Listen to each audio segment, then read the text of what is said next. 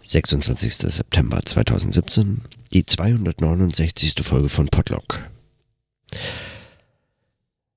Ich hatte heute mal wieder, also eigentlich schon oft, aber mal wieder diesen äh, kurzen Moment, in dem ich mir durch Zufall, äh, also in der YouTube-Liste der Vorschläge, auf ein Casey Neistat-Video gestoßen bin, das aktuelle. Ich habe einfach mal nachgesehen, ob er irgendwie ein neues hat.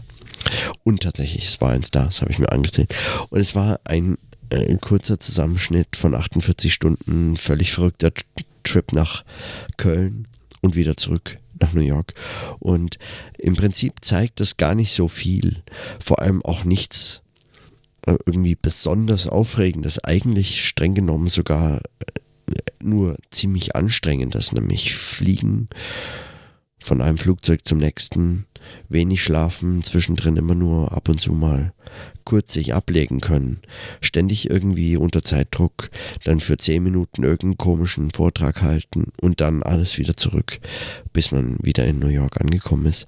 Und das ist ein so, ist eigentlich eine Tortur, nichts, worum man irgendjemanden beneiden könnte und doch ist das Video und die Art zu erzählen extrem äh, faszinierend. Also tatsächlich, es, es fesselt einen sozusagen. Und ich habe mich gefragt, warum und habe auch äh,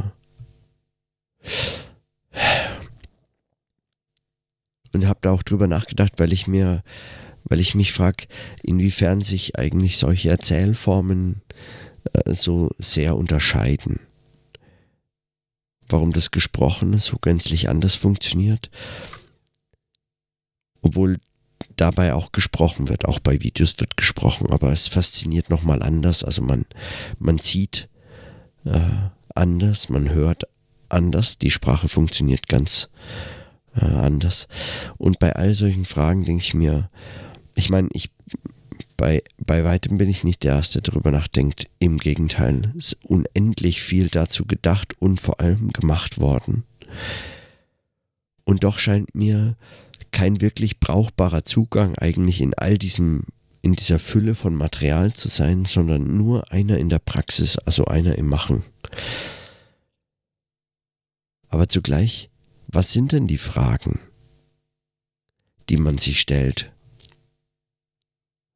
wenn man sich mit solchen medialen Vermittlungen beschäftigt? Stefan hat gemeint auf Twitter, das Faszinierende an Neistat ist einmal sein aufregendes Leben, das Verständnis für Perspektive von Filmaufnahmen, Gefühl für Rhythmus und immer ein fröhliches Lächeln. Und das stimmt alles, würde ich sagen. Aufregendes Leben allerdings, das ist ja überhaupt erst aufregend, weil er es erzählt und weil er so erzählt. Also, ich erinnere mich noch an eine Aufwachenfolge, wo sie ich glaube, weiß ich nicht, irgendein, ah ja, es war irgendein Mitglied der Europäischen Kommission oder sowas. Oder das irgendein Typen in Brüssel äh, interviewt hatten oder mit ihm gesprochen haben und vorgeschlagen haben, er könnte auch, ich habe, äh, es war nicht irgendein Typ, aber ich habe es vergessen, wer und was er tut.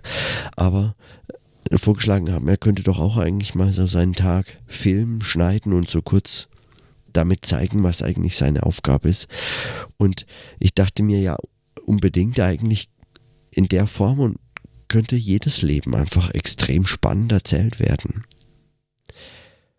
Und solche Erzählfragen sind dann schon eigentlich bedeutsamer als das aufregende Leben selbst. Oder man fragt sich, was ist dann diese Aufregung überhaupt? Also was fasziniert letztlich? Und nur der, das Gefühl für Rhythmus ist es auch nicht und nur ein fröhliches Lächeln ist es auch nicht. Und aber einfach nur die Mischung macht es auch nicht. Also es ist etwas, ähm, es ist, es muss sozusagen eine Art von Erzählung sein, die ihren Reiz auch darin findet, dass sie mit anderen Erzählungen in einem bestimmten Verhältnis steht. Und so frage ich mich beispielsweise auch, ob man das nicht medienübergreifend praktisch experimentell irgendwie in, zur Darstellung bringt oder bringen muss. Und da muss man gar nicht diese ganzen großen populären YouTube-Kanäle sich anschauen oder sonstige Medien. Äh, äh, Persönlichkeiten oder was. Sondern man kann ja auch die nicht ganz so unpopuläre äh, Arbeit von Stefan Seidel sich anschauen, der das ja vor Jahren schon in, in so ganz unterschiedlichen Formaten gemacht hat. Seien es Blog-Einträge oder äh, Twitter-Accounts verschiedener Art oder, äh, oder Videos auf YouTube massenhaft, die selber wieder abgelegt im, äh, im Weblog äh, in unterschiedliche Konstellationen gebracht wurden oder Podcasts oder Interviews und so weiter. Mit allen Genres eigentlich gespielt und mit allen so auch äh, ganz spannend und interessant gearbeitet.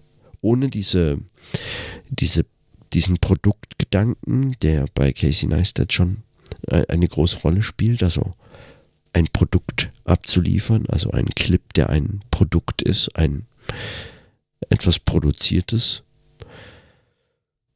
Einfach anders nochmal mit, mit diesen Vermittlungsaspekten umgegangen. Bei Stefan Seidel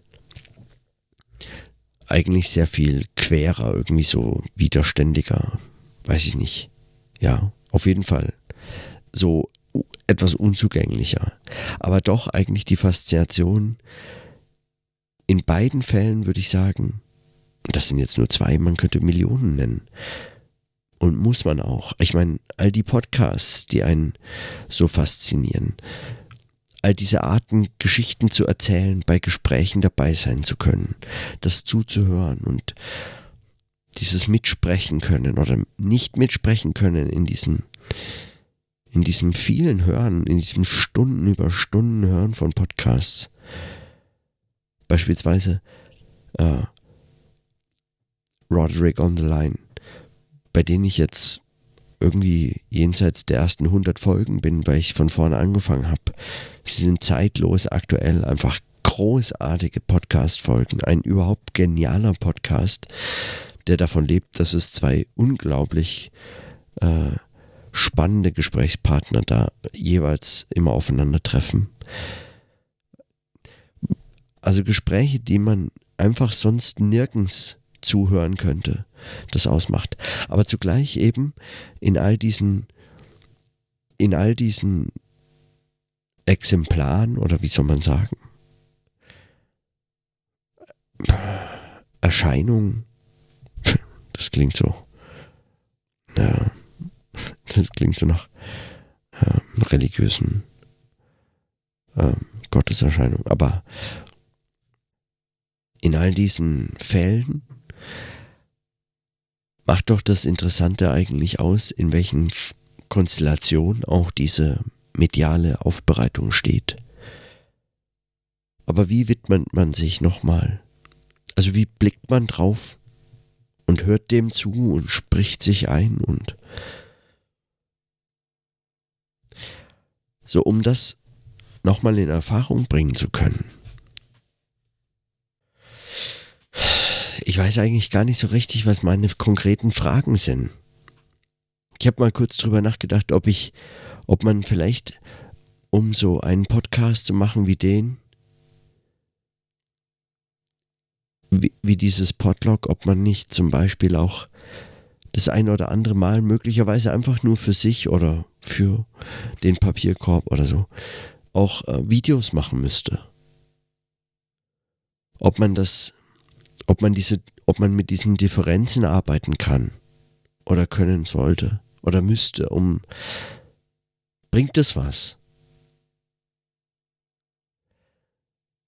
Man mit diesem Format irgendwie nochmal experimenteller umgehen muss, ob man also dieses Medium irgendwie direkt zum Sprechen bringen muss. Macht das Sinn? Ich glaube, Christian hatte das mal vorgeschlagen. Ich könnte auch drüber nachdenken. Nein, Stefan war das. Es war auch Stefan. Der meinte, ich könnte das eigentlich jede Folge eine Minute länger werden lassen oder war das? Ich weiß nicht mehr. Bis es am Schluss eben 365 Minuten lange Folge ist. Und ich rede eben so lange, wie diese Folge dauert, nicht so lange, wie ich was zu sagen habe. Ob man, also das wäre natürlich auch nochmal so sich selbst auferlegte Zwänge und, äh, und sagen, eine Arbeit mit diesem, mit dieser Vermittlungsdimension. Dimensionsquatsch. Und klar, es ist so viel einfach außen vor gelassen. Da ist so viel überhaupt nicht umgesetzt, was möglich wäre in einem Podcast. Keine Effekte, keine Musik, kein Jingle, nichts. In dem Podcast ist ja mal einfach gar nichts anderes zu hören als nur diese Stimme und es lebt davon, dass es praktisch diesem Gespräch folgt wie ich dem Gespräch folge. Also davon, äh, das ist zumindest, äh, wie ich das erlebe und wozu ich das, wozu weiß ich nicht, wozu weiß ich überhaupt nicht, wie ich es mache. Kann ich sagen, wie ich das mache? Beantwortet das was? Hm. Ich, ich brauche einfach, ich muss, ich muss da irgendwie noch einen anderen Zugang zu finden. Ich wünschte, ich könnte irgendwie einfach mal kurz rausspringen aus dieser Kiste Podlog oder aus dieser Kiste Podcast, also und einfach noch mal kurz ganz anders draufschauen. Ob man, ob das mit Video gelingt, weiß ich gar nicht. Vermutlich so nicht oder so. Ey, eigentlich müsste ich nur irgendwo anders hinschauen. Jetzt habe ich gesehen, am äh, 24. November äh, gibt es eine Tagung hier in Bern durch Zufall, was ich heute auf der Sotzkultliste gelesen habe, äh, zu historische Tondokumente oder Forschen und Arbeiten in der Geschichtswissenschaft mit Tondokumenten und Sound, also so Sound History, äh, ist anscheinend so ein hippes Thema, gerade in der Geschichtswissenschaft komisch, warum eigentlich? Äh, dann könnte ich, ich glaube, also wenn das klappt, ich muss am 25. eigentlich schon offen in Leipzig sein, auf einer anderen Tagung. Wenn das klappt, würde ich dahin, äh, einfach nur, um mir mal anzusehen, was da so möglicherweise nochmal so ein anderer Blick auf Tondokumente, auch so in historische Perspektive äh, geworfen werden kann. Aber ich misstraue so ein bisschen diesen theoretischen Reflexionen der Stimme, die mir zum Teil liegen oder zum Teil mich auch interessiert haben und äh, deren ich schon viele äh, habhaft werden konnte, so in Texten und so weiter gefunden, äh, mit, in Gesprächen mit anderen drüber gestolpert oder darauf hingewiesen wurde und so. All solche Fragen sind natürlich auch immer wieder interessant, aber ich misstraue so ein bisschen diesem, ich misstraue so ein bisschen diesem, dieser Distanz die anders als in dem, in dem, in der Praxis in dem Fall liegt. Weil diese Gespräche beispielsweise funktionieren nur als Gespräche. Für mich. Also ich wüsste nicht, was ich tue, wenn ich es nicht täte. Es wäre etwas völlig anderes, wenn ich hörte, nur hörte, nicht sprich, sprechen könnte. Wenn ich, hm, Die andere Möglichkeit, das nochmal anders anzugehen oder zu kontrastieren oder zu vergleichen oder vielleicht diese Perspektive drauf werfen, diesen Blick drauf werfen zu können oder diesen, dieses Ohr drauf richten zu können. Den Blick wirft man, das Ohr richtet man. Man behält das Ohr, aber den Blick wirft man weg. Mhm. Hm. Ist eigentlich sympathisch, dass man das Ohr behält. Dann richtet man aber das Ohr oder das Gehör, da wird der Sinn dann direkt genannt. Man richtet das Gehör und seine Aufmerksamkeit vielleicht einfach nochmal anders auf das Medium, wenn man es vergleicht mit anderen Arbeitsformen. Also es als Notationsform zu verstehen und es mit anderen Notationen zu vergleichen oder es ganz konkret in dem Kontext des der in dem Fall jetzt geisteswissenschaftlichen Arbeit oder so, ja. Also des Texte Schreibens, Denkens, Sprechens, sowieso Forschens, Lehrens, Diskutierens und so fort. Wenn man es in diesem Kontext nochmal mit anderen Formen des Arbeitens vergleicht. Ja, und dann möglicherweise eben wie diese Podcast-Idee äh, von äh, Adrian und äh, so, was möglicherweise so als nächstes anstehen könnte, wenn man das dann in so einem, äh, auch in einem solchen Format verhandelt oder behandelt. In Gesprächen.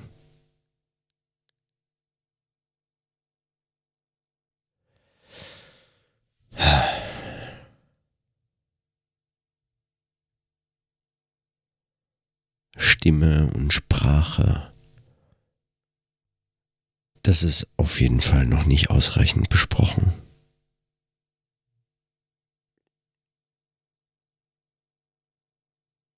Für mich habe ich das noch nicht ausreichend besprochen. Ich habe noch dazu viele Fragen und zu viele Fragen bleiben im Ungefähren und mir selbst unaussprechlich sozusagen. Ich wüsste noch gar nicht, was dazu zu sagen. Allein zu diesen Fragen, die ich. Ja, wie auch immer. Damit will ich es heute belassen. Und in diesem Sinne, dann bis morgen.